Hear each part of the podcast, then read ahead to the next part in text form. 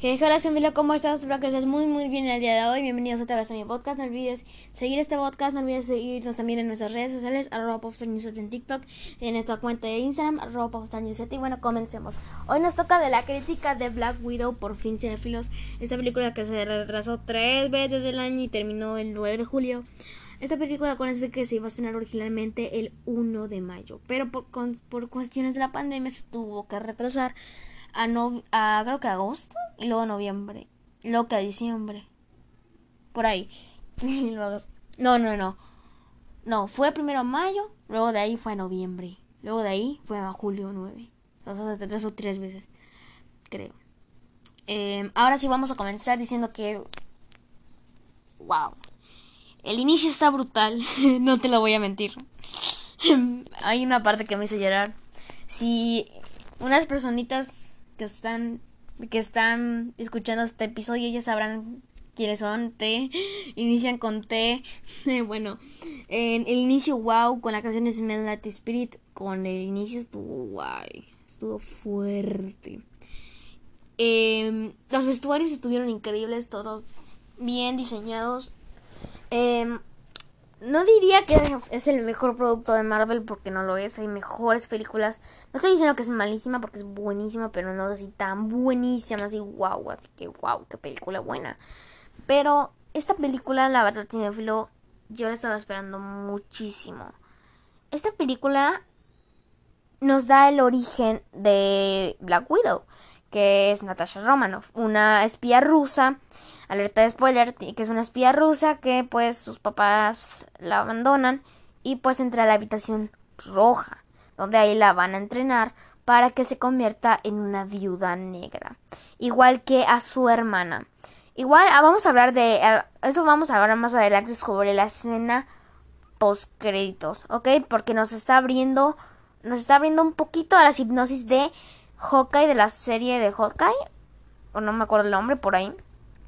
O de Fal No, no. Es de Hawkeye.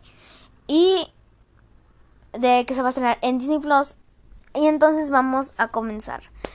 Bueno, ya del beso ya les dije. Chulada, me gustó. Vamos a hablar de los personajes. No me quejo, pero creo que debería de salir Hawkeye. ¿Ok? Igual hace un cameo, pero no lo hace así en vivo sino que la hermana, spoiler, alerta, spoiler, pip, pip, la hermana le dice, oye, pero la hermana de, de Natasha, oye, pero qué, qué hacen esas, esas balas, porque no, no, no, no he sabido cuál es, qué tipo de bala es. Y Natasha le pregunta, no, no son balas, son flechas. Entonces significa que Hawkeye estuvo por ahí, ¿ok? Y bueno, Vamos a hablar ahorita del desarrollo de la película. La película no se te corta, no se te hace corta porque dura una hora 14. Pero de una hora 13. Pero no se te, no se te hace corta. En el villano, digamos que no era lo mejor que esperaba. Digamos. Eh, es que no sé, cinéfilo, sí. Eh, que no sé, Cinefilo, el, el villano no me convenció tanto. Y no, no, es que no me haya, no, no es que no me haya gustado ni nada por el estilo, sino que no lo sé.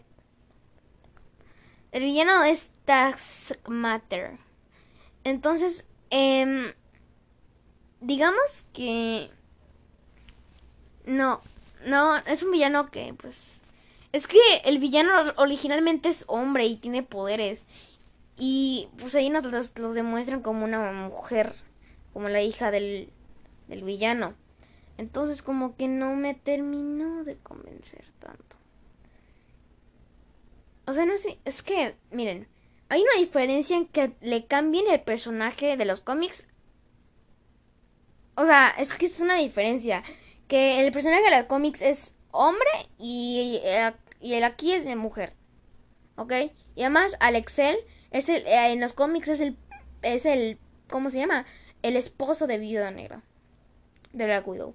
Esta película tiene una duración de 12 de perdón, de 12 de 2 horas 14 minutos y es de acción y aventura.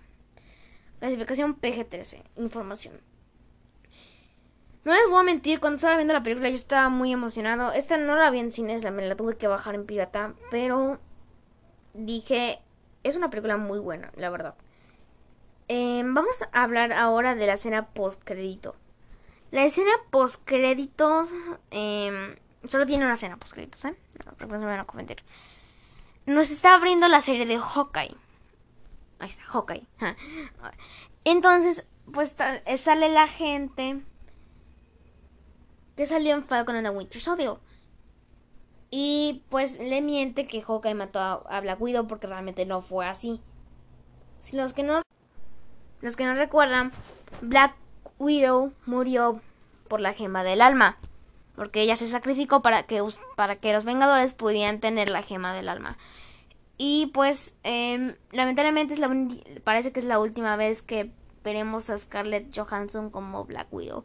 Acuérdense que ella hizo su debut en Marvel en 2009 en la película de Iron Man.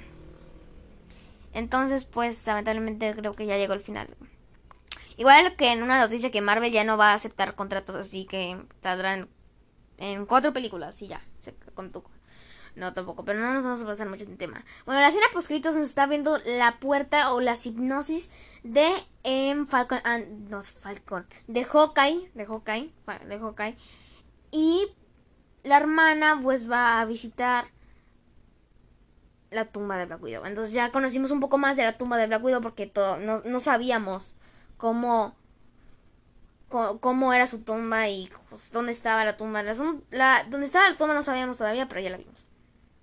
Eh, la escena post me gustó.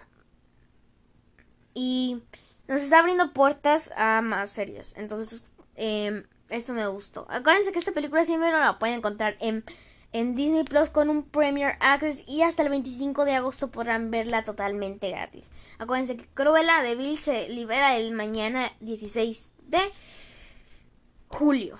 ¿Ok? Pero bueno, sin filo, esto es todo. Espero que te, haya gustado mucho este episodio. No olvides darle un like por si lo estás escuchando en una plataforma que te dé la opción. Y bueno, sin filo, esto es todo. Bye.